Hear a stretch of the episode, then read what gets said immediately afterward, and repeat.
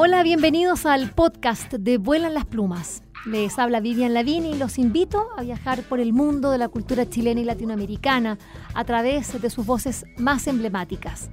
Vuelan las Plumas cuenta con el apoyo de Librería Prosa y Política y de Radio Universidad de Chile. A continuación, los invitamos a escuchar esta interesante conversación.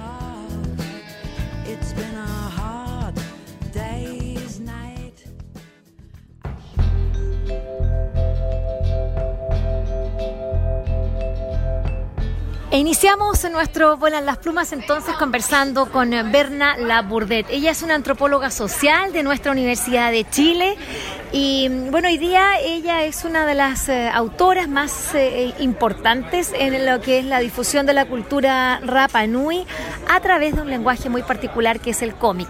Y por eso eh, estamos acá en esta feria del cómic y de la narrativa gráfica en Montreal, donde ella está promoviendo sus libros y donde nosotros estamos también promoviendo toda la industria nacional al respecto. Esta entrevista va a tener ciertas interrupciones porque estamos en la mesa en nuestro boliche de Chile mostrando todos los libros que hay acá, pero lo importante es que vamos a poder conversar con Berna y de ustedes tener un poquito también así del sabor de lo que significa estar en una feria y al lado estamos con, con una eh, artista súper importante, ahí les vamos a contar. Bienvenida querida Berna Labourdet a Vuelan las Plumas, ¿cómo estás? Muy bien, muchas gracias.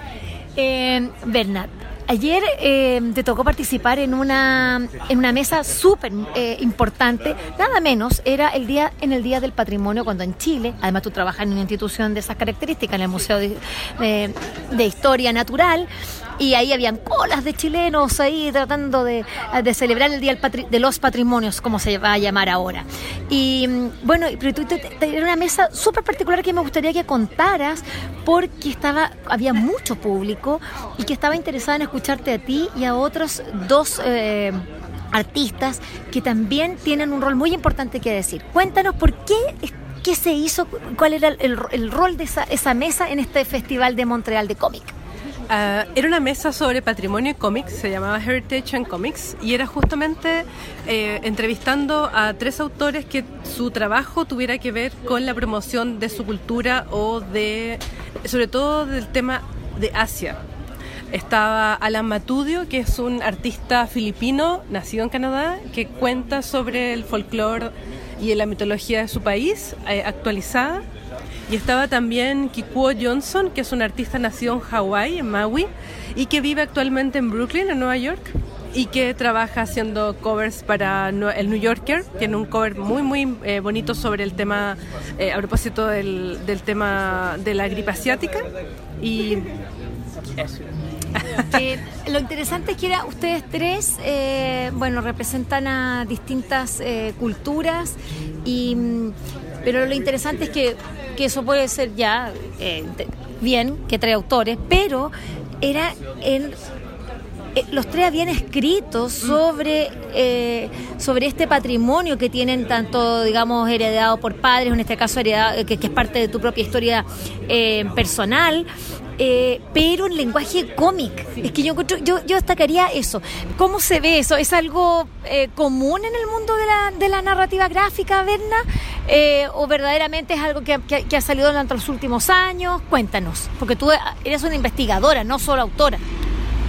Sí, en general el medio del cómic ha sido utilizado para contar muchas historias, pero resulta particularmente atractivo para hablar de, por ejemplo, mitología, mostrar justamente a través del dibujo los tatuajes, la vestimenta y cada objeto, cada símbolo que hace reconocible a una cultura en particular.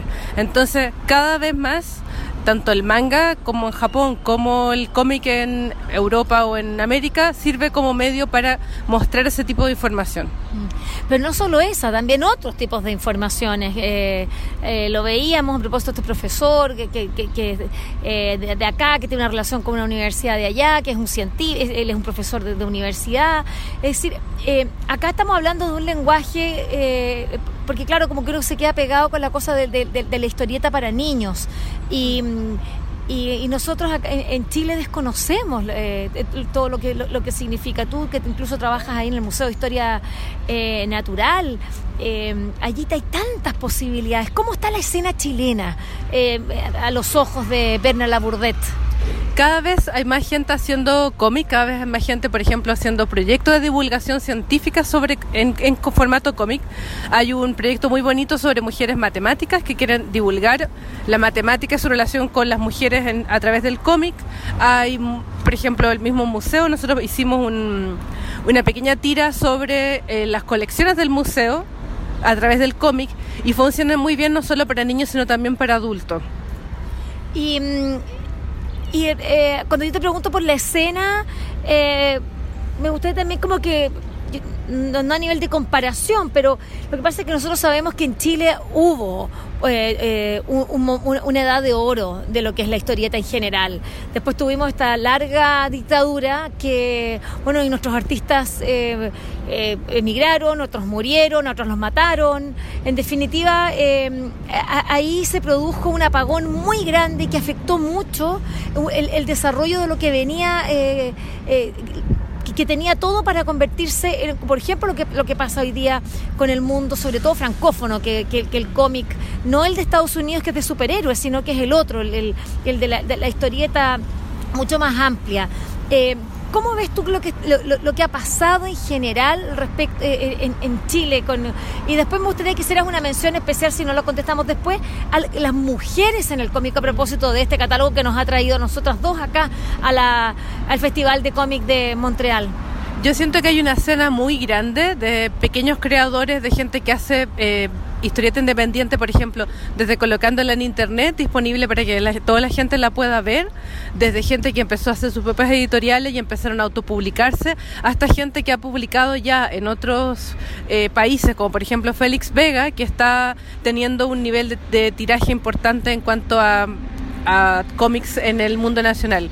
También existe un incentivo de parte del Estado, por ejemplo, a través de los fondos del libro, en que la gente puede postular y hay muchas buenas historietas que han logrado, por ejemplo, poder pagar los costes de impresión o poder pagar un sueldo al dibujante o al guionista o al artista integral que esté trabajando en la historieta para poder soportar ese mercado. Aún no sé si se puede hablar de industria, pero sí hay un interés y cada vez hay eh, una mayor diversificación de la oferta y de los temas. Mm. Y vamos entonces a las mujeres. Em, este catálogo de Mujeres en la Historieta Chilena que se publicó en, pleno de la en plena pandemia y que fue presentado en este mismo festival hace un año, le hicimos una presentación en línea. Eh, y ahora, bueno, pues podemos eh, estar acá eh, y hemos podido ver cómo ese, este, este, festival que ha crecido también muchísimo. Eh, háblame un poco de la, de, la, escena chilena porque tú tienes esa mirada bastante panorámica. Eh, tú eres, eres, parte del catálogo no solo como autora, sino que también como investigadora, que es muy importante. La escena de las mujeres es una escena súper interesante que cada vez toma más preponderancia en el mundo de la historieta, en particular porque los temas son muy eh, diversos. Hay gente que, desde Sol Díaz, que está haciendo una historieta muy femenina, con muchos temas interesantes relativos, por ejemplo, a relaciones de pareja, em, con un trazo muy dinámico, muy, muy bonito, hasta eh, desde, desde, gente que está haciendo temas de superhéroes, de gente que está haciendo historias eh, históricas justamente como yo, o personas que que están como aportando desde, desde un montón de lados. Por ejemplo, recuerdo al Pia Prado que está haciendo el trabajo bonito con Wolo y con Café Amargo, que tuvo mucho impacto acá, la gente le interesó mucho, hay gente que ya la conocía. Y mm, siento que permite que la historieta salga de temas un poco, quizás ya el tema superheroico, y llegue a temas contemporáneos, de familia, de pareja, de terror, de humor de histórico también. Así que la exposición llamó mucho la atención, a la gente le gustó mucho ver que todo el tema era diferente. Por ejemplo, Fernanda Frick con trazos también. Mucha gente conocía el corto, el Here's the Plan, también preguntó por ella. Entonces, hay una escena cada vez más interesante y que está renovando como quizás temáticas un poco más antiguas del, de la historieta. Así que, ¿Y cuál es tu relación eh, biográfica, personal con, con la historieta? ¿Cómo llegaste a ella tú? En mi caso, mi familia, mi papá, mi mamá leían mucho en general de todo y terminamos leyendo desde las clásicas tiras de Mafalda hasta eh, una historieta del Peneca que eran muy viejas y que venían, que venían en la revista. Entonces ahí con mis hermanos cuando chicos hacíamos revistas cuando niños, las vendíamos entre nosotros, mandábamos colaboración y siempre soñamos con hacer cómics y ah, finalmente terminamos de alguna u otra forma trabajando en eso. Es decir, que terminaste tú, bueno, ya decíamos, tú eres antropóloga social y, trabajas en un museo y ahí también hay, hay, un trabajo re interesante para desarrollar. Cuéntame eh, a propósito de, tu propia historia y de, eh, de, Barúa. Me gustaría que, que, nos pudieras compartir estos libros porque están a venta en Chile, eh, editados por Rapanui Press, una editorial especializada en todos los temas de, la, de, de Rapanui, la Pascua, que ya no, no la tenemos que llamar más así Em, y de una cultura a la que tú tienes una relación importante porque viviste ahí de chiquitita, justamente por los trabajos de tus papás, eh, y tienes una, eh, es decir, si bien no eres, eh, no, perteneces, no perteneces al, pueblo Rapanui, pero sí cuando chica lo hablabas, esa, lengua, y, habita en ti de, una, de una manera importante. Em, ¿Cómo surgen estos libros? Y cuéntanos que, bueno, a propósito que ya, ya viene el cuarto. Sí, yo siempre quise contar sobre la historia de la isla porque me parecía cuando yo llegué de, de la isla a Santiago justamente la gente lo miraba como si fuera algo exótico y algo muy extraño. Entonces nadie sabía que era la isla de Pascua, la gente tenía unas ideas muy peregrinas de, qué era eso y me tocó repetir muchas veces que sí, que había gente que vivía ahí, que no era una isla que estuviera deshabitada, que tenía una historia, que tenía una lengua justamente distinta, un idioma distinto, que la gente tenía sus tradiciones, sus costumbres, sus canciones y sentí que había mucho desconocimiento de parte de Chile continental de esta isla que finalmente igual es parte de Chile eh, desde hace muchos, muchos años. Entonces fue como una forma de retribuir el cariño y la conexión que tengo con la gente de la isla.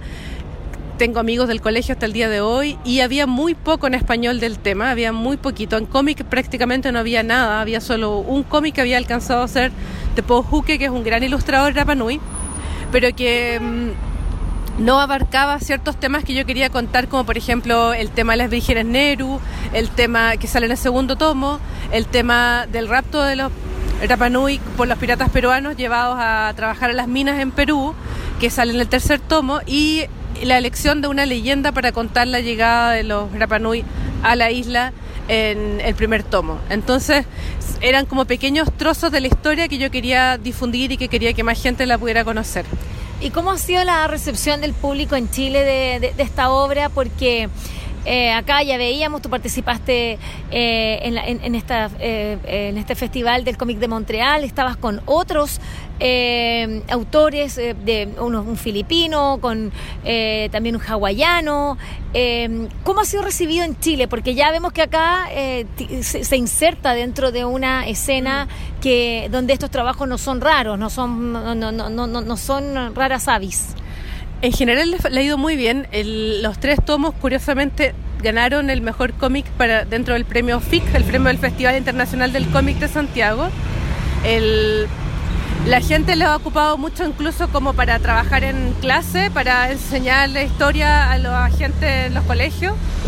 Y mucha gente de la isla me ha agradecido el hecho de poder contar la historia. Como yo siempre dije que mientras más personas quieran contar un mismo, una misma información, todos las contamos desde nuestra historia personal y por eso son todas valiosas finalmente. Así que si esta es la primera parte y más gente, sobre todo en la isla, se anima a contar o a querer justamente elegir otros temas de los cuales hablar, sería buenísimo, porque mm, porque la isla tiene una historia tan diversa, una mitología tan rica, de la cual sabemos tan poco que mientras más personas quieran contar, desde Woman Pato en Rapanui, por ejemplo, hasta eh, bandas de cine francesas como de Jacques Cousteau, que contó el viaje que hizo a la isla, hasta mm, incluso las clásicas recopilaciones de apariciones de Moai en cómic, en eh, cómic gringos, como, no sé, en distintas historias de superhéroes.